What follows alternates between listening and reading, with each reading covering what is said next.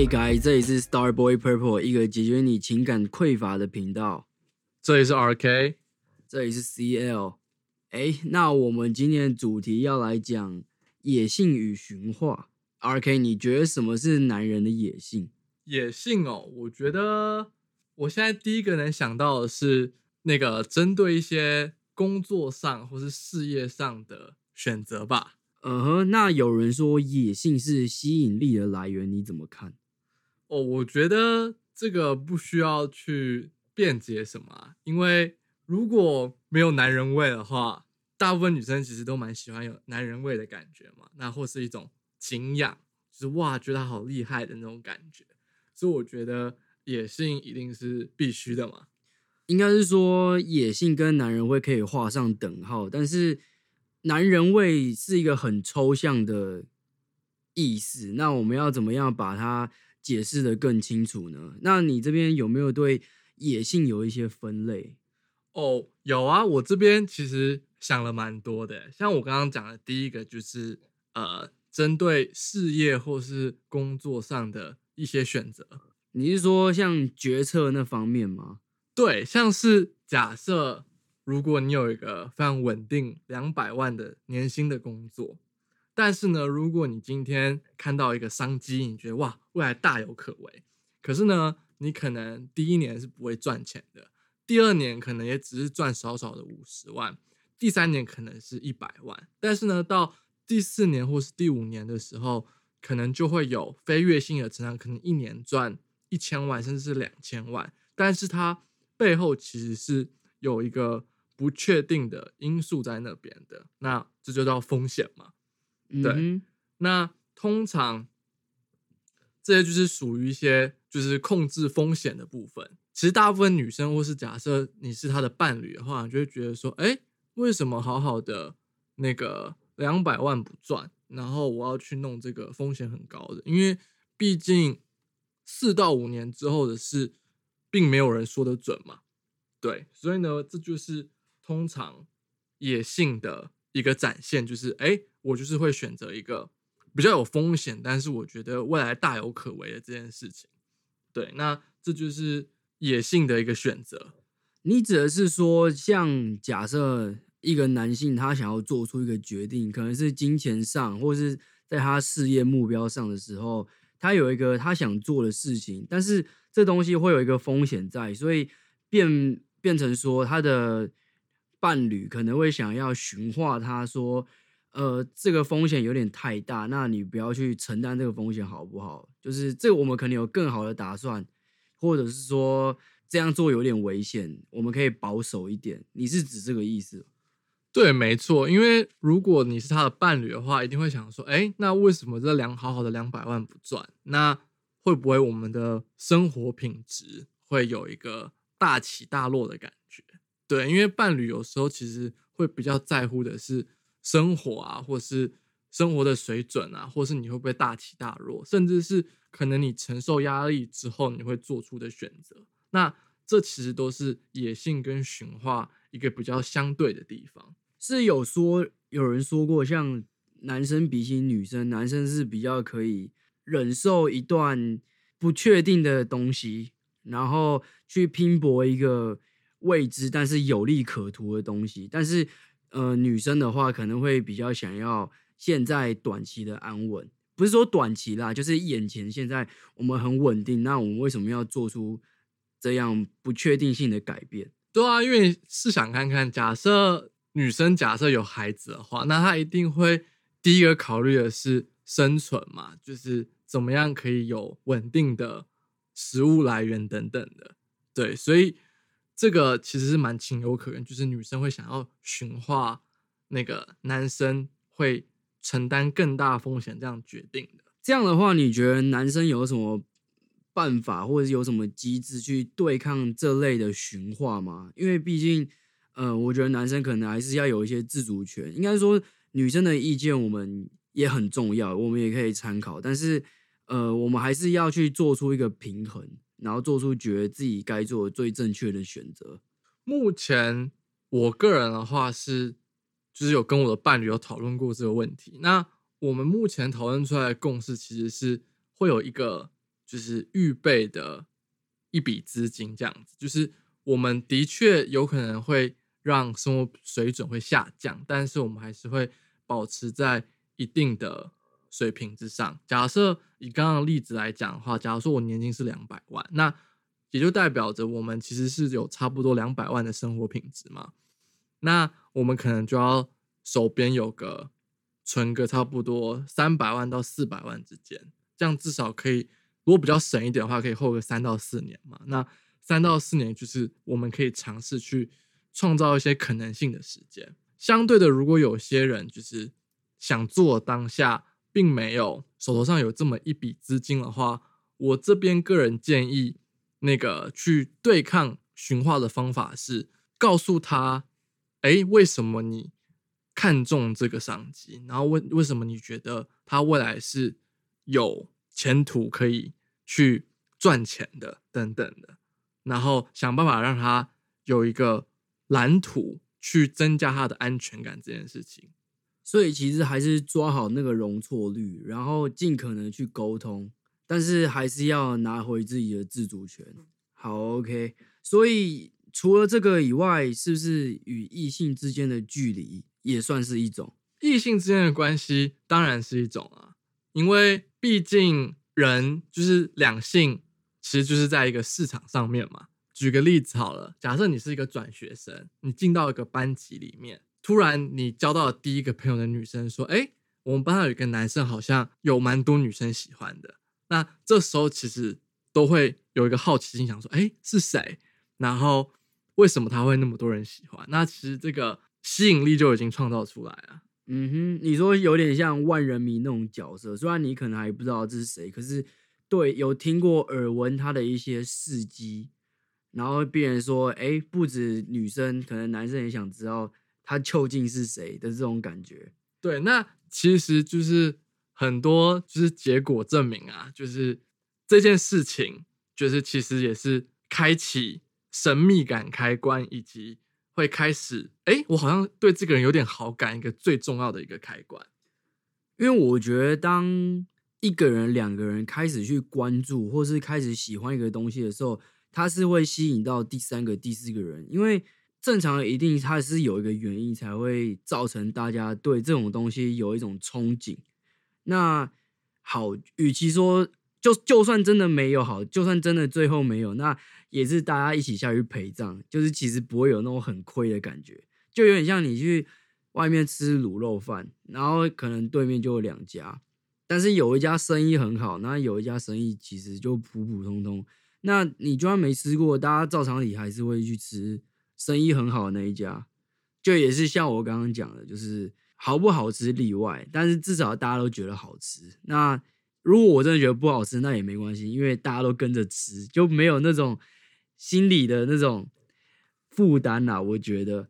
哎，那你有什么推荐好吃的卤肉饭吗？我其实不太常吃卤肉饭，说真的。哎，我推荐一下，插播一下，西门有一间叫做小王煮瓜卤肉饭，我个人大腿。他说小王什么？小王煮瓜，不是那个小王啊。对他最有名的是那个香菇卤肉饭，我跟你讲，那个香菇跟那个卤肉配起来真的是一绝啊。嗯，我下次去吃吃看。我下次去看他那边很有没有很多人排队。好，OK。那这种好遇到这种状况的时候，女生会怎么样去驯化男生呢？通常，如果就是你跟这个女生已经是进入一段关系，那其实女生都会害怕自己的男人被别人抢走嘛。其实不管男生女生都一样。那他们之后就会，其实，在他们心里面应该都会觉得说，哎。他可不可以就是完全的，就是不要跟这些女生有任何联络，这样最安全嘛？但是说真的，真的很难，我觉得不可能。是啊，好，所以那我们要我们有什么办法去处理这种驯化吗？哦，如果是对抗这种驯化的话，基本上我觉得最好的方式是你还是可以去外面去多认识各种不同的女人。或是不是刻意的，是你可能就是，哎，就是可能活动刚好认识，那你可以跟你的伴侣告诉他说，哎，现在我认识这个新的女生，然后，但是我跟她的接触可能就是到一定的回复，也是属于那种有礼貌的回复。然后如果对方去约你的话，你不会去赴约的那一种，大概是到这种程度。因为如果去换到女生的立场，女生也会认识很多男生啊。但是如果你是个就是身处跟我们一样的直男频道的话，你会觉得说啊，那干嘛认识那么多追求者干嘛？对你一定会有不安全感的地方。所以我觉得让伴侣知情，你在市场当中是有人关注的，是有人喜欢的，但是好货，对，是好货的概念。然后你不要去做逾矩的事情，可能就是礼貌回复而已。因为毕竟，如果你不理他，好像其实感觉会有点拽。对所以这样其实是不是有点像说，这种东西就变成你的生活形态，就是你的 lifestyle，可能你身边有很多的女生朋友，像是这个意思吗？是，就是会让我这个之所以是最重要的理由，是因为它不仅是会创造出神秘感或是吸引力，它更最重要的一点是，女生通通常是借由这个来判断说，哎，这个男生是不是正常人？因为一定很多人会从女生那边听到说，哦，我希望交一个正常的男朋友，不要是个怪咖。哎、那这很重要。对，所以通常如果你是一个被已经是有被女人喜欢的这个案例的话，其实就间接代表你是个正常人，所以女生会想要认识你跟接近你的那个程度会变高。那假设你是处在一段关系里面，这件事情为什么会加分呢？理由其实也很简单，就是今天不会因为我跟你交往了而丧失了我对其他女生的吸引力。那其实相对的，不管是男生女生，都会更加的去珍惜这段关系，因为他知道，就是他身上有的是个好货。是，应该是说，我觉得不管男生或女生都是一样，就是大家都希望自己的另一半非常抢手，但是又希望另一半昭告天下说只爱自己。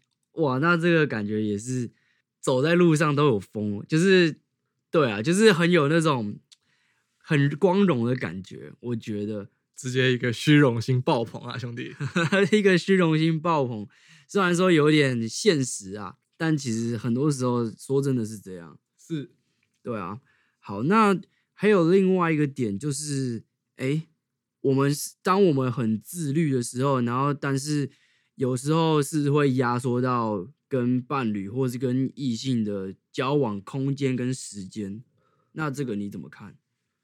哦，我觉得这个也是一个非常重要的点。像我身边有一些健身教练等等的，他们是比赛型的选手，他们可能一个礼拜就是去健身房，差不多四到五天，那一次练下来就是六个小时左右。那其实这也间接的牺牲他陪伴侣的时间，所以其实我父我身边有蛮多因为这个原因而分手的。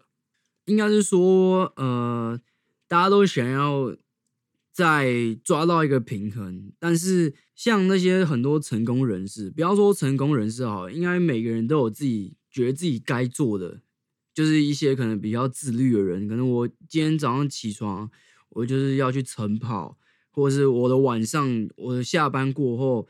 吃完吃个简单吃个晚饭以后，我就是要去健身嘛，对不对？那可是假设这时候有另一半的时候，就会压缩他的时间。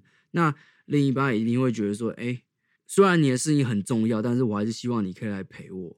像我刚刚的例子，其实又更加的极端特殊一点，因为其实对他们那些就是选手来说，少练一天其实差很多。那其实间接变成是他们的伴侣啊、女朋友啊，就是只能去健身房陪他们的男朋友。对，那久了其实也蛮无聊的。那他们一定会开始要求说：“哎，可以多陪我一点时间吗？”但是其实事实就是，因为那是他们的工作、他们的比赛，对，他其实就是没有办法抽出更多时间，所以他们大部分的分手的导火线就是这件事情。这个件事情怎么看呢？应该是说这些都来自于陪伴吧，就是陪伴时间不够长。但是以我的角度来看啊，因为对我来说，其实我放在首位的东西一定是可能是自我提升，或是我每天的规律运动的作息。我不希望我的作息会因为一个女生介入，或是造成他被打乱。我觉得这是最重要，因为这就是我的 lifestyle。但其实白话讲的话，就是这些自律的男生其实更有吸引力，因为他们有自己的饮食习惯，然后他们也会注重自己的身材。哇，那个真是脱下来是穿衣显瘦，脱衣有肉啊！所以其实这也是一种知道野性的展现。我觉得自律的人真的是蛮可怕的。对，就是我觉得你如果想要在某个领域或是某个专业取得到成功，真的是每天要逼迫自己去努力一点。就像你可能想要长知识，你每天就固定花个半个小时、一个小时去看一下书。然后，或者是你想要学什么技能，可能每人就弹半个小时的吉他，就练吉他。就是应该是说，你如果真的想要进步的话，真的是需要把自己放在很重要的位置，而不是呃有人另不要说另外一半啊，可能是有一些诱惑的时候就妥协而去玩乐。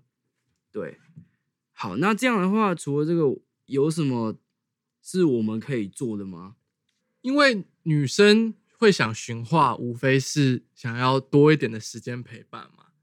但是这其实矛盾的地方就来了，因为像刚刚讲的，男生很认真在做一件事情，然后去维持自己的身材等等，这些其实都是他吸引力的来源呢。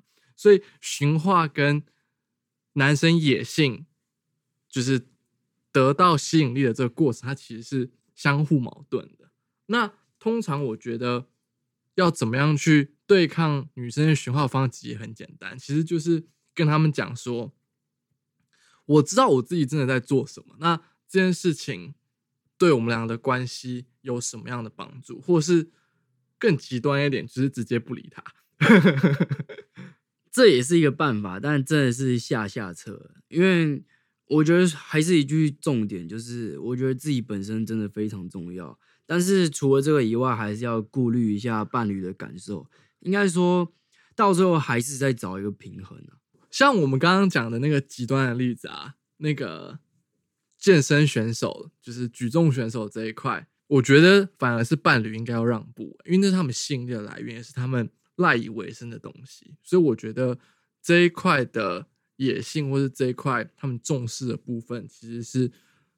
不可以被剥夺的，它就是一个固定时间在那里。那这些其实应该交往前就应该都会都是清楚的。那如果你还愿意进入这段关系的话，其实我会建议想要寻化的女性们去做一些自己也感兴趣的事情。对，因为我觉得这样才会是在一个双方都有事情做，不会感到无聊的一个平衡点。这样子，其实我觉得寻化这个点啊，不会。只单一发生在女性身上，就是应该说两性都有可能发生驯化。因为我最近遇到一个状况，就是我有两个好朋友，然后他们是情侣，但是他们最近分手了。那分手的原因是因为，呃，就是男生希望女生多陪他一点，但是女生的个性就是她有很多自己的事情想要做，就是她是一个很热爱，呃。去疯狂尝试任何事情的，像可能他喜欢去爬山，然后也有在健身，然后想也喜欢去溯溪，就是他很多东西想要尝试。然后我也觉得这个年纪其实还年轻，所以有这种想法也很正常。但是对男生来说，他会觉得说：“哎，你有时间去爬山，为什么没有时间多陪我一天？”对，但其实我觉得这还是要沟通好。然后我觉得。呃，我觉得是另外一半的角度，如果有人要有另外一半要做什么的话，应该是要给予支持，对吧？可能就牺牲一下下，因为但是这也是你当初会喜欢他的原因吧？我这么觉得。驯化跟野性其实不仅仅是男性代表野性，女性代表驯化，其实它也会相反过来，变成是男性想要驯化女性这一部分吧。应该说，我觉得在一段关系之中，大家都会想要互相驯化对方，就是想要对方变成自己理想中的样子。但是有时候偏偏就是他原本的那个样子最吸引你。一旦你把它变成说你想象中的样子，它就丧失吸引力了，干真的，这个讲的太好了。是不是啊？OK，那我们还有一个问题，就是竞争的部分呢。竞争意识哦，这边我觉得也是一个吸引力的来源，也是一个野性的一个种类。就像是如果以学生时期的话，相信大家一定都对一些篮球队长，不管是男生对女生，都觉得干篮球队长好帅哦。男生想要成为那样子的人，女生想要跟那样子的男人交往，或是说那种大队接力，然后在班上跑最快，那个女生加油声绝对最大。如果是在职场时期的话，就是有些人就是很喜欢在公司包办很多事情，然后觉得他有一种很可靠的感觉，然后他也会就是超过其他跟他同样阶层的人，就觉得说哇，这个人冲劲好厉害哦。对，那这些与其他人去做竞争，或是去拼搏的，这些其实都是野性跟吸引力的来源。确实还蛮有道理。那这样的话，为什么会想要被驯化呢？或是在基于什么样的立场，他们会被驯化？竞争有时候其实会伴随着损伤或是牺牲。举个例子好，假设你在今天在工作上，你就是一定是跟其他人竞争嘛。那如果你是被竞争掉的那个呢？那你是不是会相对损失一些东西？所以有时候伴侣会觉得说，哎，那你能不能退而求其次，求个安稳就好了？你的意思说，就是做好你该做的本分就好，然后不要那么出头，然后让人家会想要跟你竞争，然后造成可能有伤亡的产生吗？对，没错。这样的话就会觉得说，哎，我不会失去你现在的资源，我也不会失去你这样子。所以这个循环其实是，就是其实源自于担心啦。但其实，在场上拼搏，或是为了自己想要的东西去做一些争取，其实也是他最原始野性以及魅力的来源。像我觉得，我就算是一个竞争者的角色，因为我不喜欢就是安安的安安稳稳在那边做我自己，我会是想要跟人家去有点切磋。那好，你赢的话，那代表说你真的有那个资格。那如果是我赢的话，代表说我也有这个资格。我是会比较倾向于这种。那这样的话，你觉得我要怎么跟伴侣讲？还是可能也有人跟我一样？对，那这时候要我们要怎么取得一个妥协？我觉得这方面其实有点难呢，因为对方毕竟是以担心你的角度为出发点，就我可能哎担心你受伤害啊什么之类的。但我觉得其实还是要让对方清楚的知道，说这是我想做的事情，这可能是我想要发光发热的地方，它可能是我想了很久的理想。因为这些，不管你是创业也好，不管你是公司或是在社会上也好，社会上的工作也好，毕竟社会地位也是靠竞争来的嘛。那你可能本来就想要站到一个位置，假设你想要成为一个，以举个例子，歌手好了，那歌手一定有分主流跟非主流啊。嗯哼，对，那每个人都想当红的那一个，必定一定会有红的跟不红的嘛。对，那如果今天是这还算和平竞争哦，如果像是职场上或是球场上，今天不是你赢就是我赢啊。对，像这种发光发热的地方，我觉得其实伴侣要给予支持、欸。我这边我不管觉得是男生女生，我觉得都是支持对方想要做的事情。我觉得应该说，以伴侣的角度，他一方面很担心，但是另一方，另外另外一方面，可能又很以你为荣，因为你真的在去呈现你自己的价值，不管是成功或失败也好，至少你有好 OK。那我们这边来到领导意识，你觉得怎么样的男性算是有领导意识？这边我举个我印象非常深刻的例子啊，因为领导励志的魅力来自于他愿意讲别人不敢讲的话，做别人不敢做的事情，承担别人不敢承担的风险。就不管社会舆论的压力，对，而且那些话可能，或是那些事，可能是大家都很期待有一个人跳出来做的。举就是我曾经啊有遭遇过一件事情，是我跟朋友出去玩嘛，别人一个庆生的派对，对，然后有一个人就真的是喝挂了，然后做超男生多还女生？男生男生，然后他做超多超扯的事情，就是去掐别人女朋友的屁股啊，然后把那个蛋糕打翻啊，哎、这很然下后流哎、然后倒倒酒洒酒在别人的身上啊，然后还跳脱衣舞，做事要跳下阳台啊，哦，干，反正超多超扯超奇怪的事情。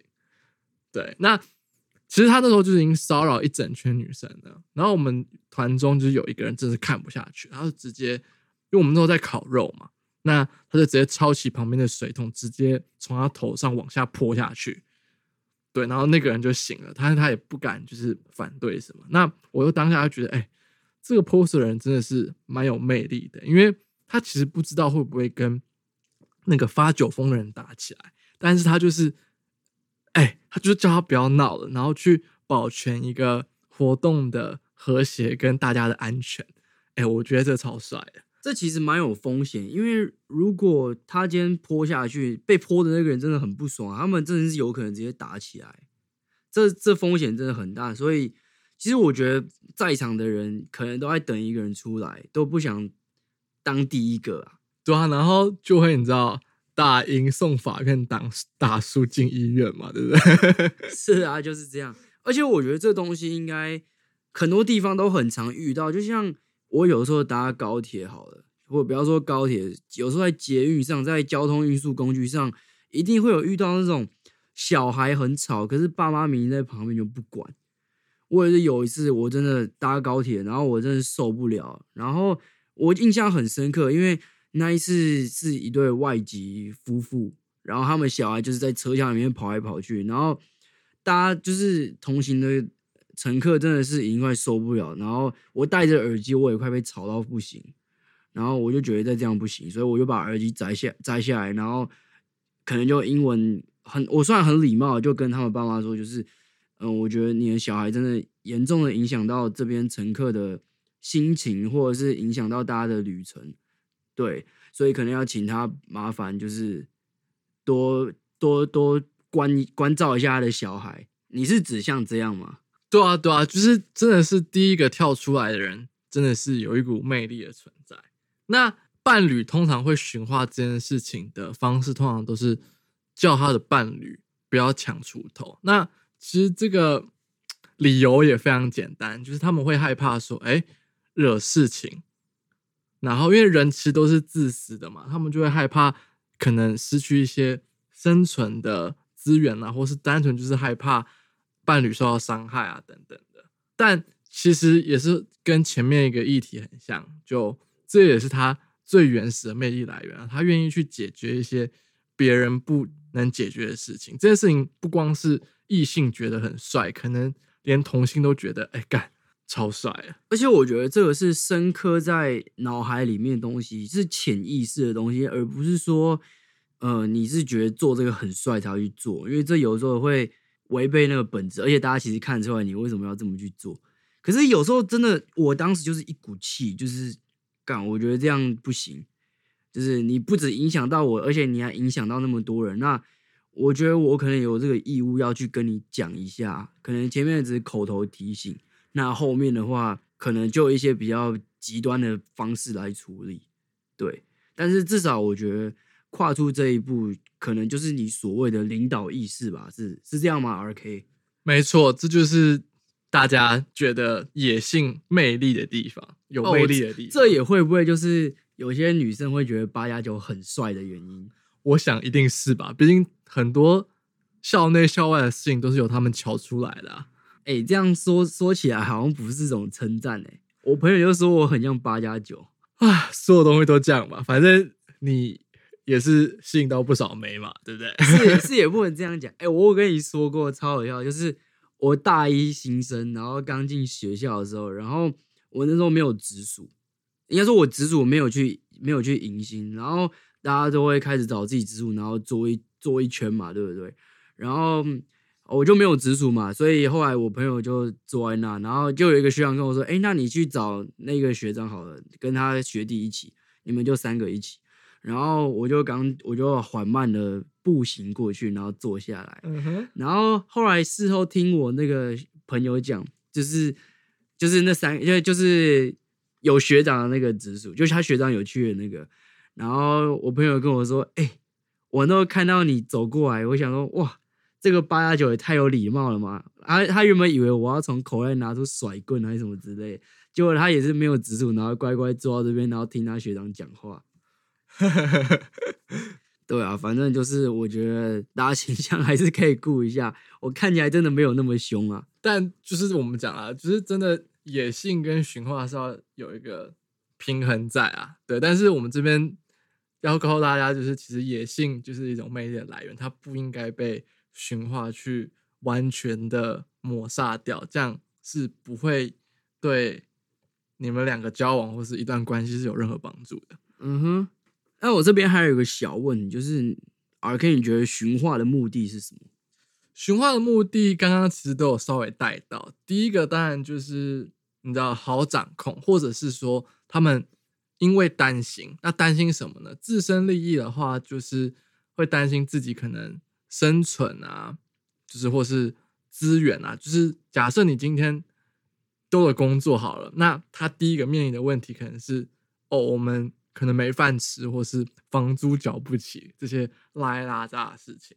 对，那如果是对，哎，你跟异性啊，可能乱搞什么之类，这些当然就是属于一些不安全感的部分，因为他们可能还是会需要一些生活上的保障跟安定感嘛。虽然说不安全感能够带来一些刺激，我觉得很好玩啊，等等的，但是其实他不可能，人不可能永远都是在一个不安全感里面。应该说，我觉得那只是一个点缀，但不是一个很主要的东西。对，所以其实学校目的也很简单啊，就是好掌控跟减少不确定因素。因为假设他没饭吃，或是今天露宿街头，这些都是不稳定因素嘛。那假设你跑去跟别人的乱搞，然后最后把他始终乱气、售后不理的话，那就是不好掌控嘛。对，那这些其实都是女人想要驯化男人，或是男人想要驯化女人的目的。哦是啊，应该就是说，他喜欢你的野性，但是又怕你真的野的太疯了，超乎他的想象，也超乎他的控制。好，OK，那好，那我们最后的结果呢？最后结果就是，如果你今天就是我们刚刚讲上述的野性，其实都完全消失，变成是一个完全听女朋友或是听男朋友话的人的话，其实就会让你们的关系变得很无聊、欸，哎，是不是？确实啊，对啊，就觉得好像你知道，好像一只顺从的小狗。哎、我真的有一个朋友，真的，我她是女生哦，她就那时候跟我说，哎、他那时候分手，然后我他们其实在一起也没有很久，然后我就问他说，哎、因为他跟上上任是还蛮长一段时间，然后所以又交新的一任，我想说那时候应该是新的那个很有吸引力，怎么很快就分手？他说，哦，没有，就是他觉得她太乖了，但是那个乖不是说。呃，什么不抽烟，然后不嚼槟榔那种乖，是说他什么都百依百顺，就是他没有要驯服驯化他的意思，但是他把自己驯化了，然后就觉得他很无聊。我认为啊，如果真的是过度顺从到一定程度，到别人都觉得你很无聊，或是你真的是连尊重都失去，或是敬仰都失去的话，那其实是间接的去扼杀一段关系。这我觉得这会是驯化过度，或是如果你都顺从驯化的话，这边用都就是你百分之百顺从的话，其实是会扼杀掉双方的关系，不管是女生对男生还是男生对女生，其实都是一样的。嗯哼，就你还是要有一些你自己的自主权，还是要有一个你该有的框架。其实我觉得驯化说穿了，就是在比双方谁的框架比较稳、比较深，然后是照谁的框架走，或是根据谁的框架去做出一个妥协。哎，你这边要不要简单解释一下什么是框架啊？让观众一定听不懂什么是框架啊。呃，框架可能就是像有些是我该坚持的东西。好，嗯假是设我进入一段关系，好了，呃，可能我另一半对我有一些要求，那但是这个要求可能影响到我很多，可能是会影响我一天的作息，或是影响我长久的作息。可能举例，我每个晚上九点或者八点那段时间就是我健身的时段，那他可能需要我那个那那个时间都拨空给他，那我可能就会跟他说，哦，这可能真的没有办法，那因为这时间就是属于我，那我可以拨其他时间给你，我可以尽量调出时间来给你。那好，如果你还是没有办法接受的话，那我们可能真的不适合。我觉得这才是最重要，因为这是一个沟通，而不是说哦，你要我那个时间好，那我就给你啊。然后哦，你现在要你肚子饿，好，我就买去给你。就是我觉得你有时候还是要有一些你做你该做的事。哎、我觉得这超重要的，因为其实我觉得相处了这么久，就其实觉得大家其实都像小孩。跟你有听过？你有听过一个理论是狗狗啊？那种小时候在教那种小狗狗的时候，那小狗其实都会不断的试探你的底线，看你的底线在哪里，然后哦逐渐的形成一个他们的习惯或是行为模式等等的。那其实人在潜意识也一直不断在做这件事情，对，所以我觉得不能让他们踩到一个太过火的地步。对，就是我觉得你把底线都画出来，但是底线以外的东西都是 OK 的，但是什么都好，就不要踩我底线。但底线不一定是可能让我生气的底线，而是我平常就很坚持的东西，而且就是因为有这些坚持东西，你可能才会看上我的这个原因。但重点也不是要你看上我，而是这是对我自己人生的负责。我觉得是这样啊。没错，那我们要不要也抛几个问题给观众思考看看，在不同的情况下，你们会怎么做呢？对啊，在这种情况下，你们会做出什么样的选择？举例好了，就是现在有一个创业的商机，然后这可能是你希呃想要很久的机会，或是一个你的梦想，但是你的伴侣反对你，那你会做出一个什么样的选择？你会去跟他妥协吗？还是你就是会做你该做的？哦，这是第一个问题，对不对？对他没有一个标准答案，因为每个人都有自己的看法，但是我觉得大家可以回去思考一下。那有没有第二个、啊？有，还有一个问题就是，像我刚刚说的，假设你每个晚上就是固定有一段时间要做你该做的事，可能是你本来上班就到很晚，然后要加班，或者是说你之后就是有一些可能你有课程要上，那这个时候你可能那一段时间就是不能播出来给他，那他跟你说他需要一段这样的时间的时候，你会去怎么跟他说呢？或是你会怎么看待这件事？哎，这个超重要的。可是我觉得还是会看一下事情的轻重吧。假设他是突然什么生病的话，对，当然是可以，就是还是有例外，但是真的就要拿捏好，不是就是予取予求这样。对。然后第一个问题其实也蛮难的，因为我个人是会选梦想的。C L 你呢？这就是为什么我到现在还不交往。应该说，我觉得感情是每个人看待感情的方式不一样。我可能我觉得梦想是一件非常重要的事情，就是当我还没能够为自己负责前，我怎么能够为你负责？你说是吧？哇，这个太深奥了啦。好，那我们进到最后一个问题，就第三个问题，就是好，假设今天在车上，好在你在公车上，然后有一个人很吵，或者是他就只是去闹司机，然后或者是反正就在无理取闹就对了，然后造成大家的困扰，你愿不愿意当第一个人去跟他说，哎、先生，你不要这样闹，或者哎、小姐，你再这样，我可能要帮那个司机报警，等下可能要请你下车。就是你有没有那个 guts 去当出第一个人，哎、是我一定先抢他、欸。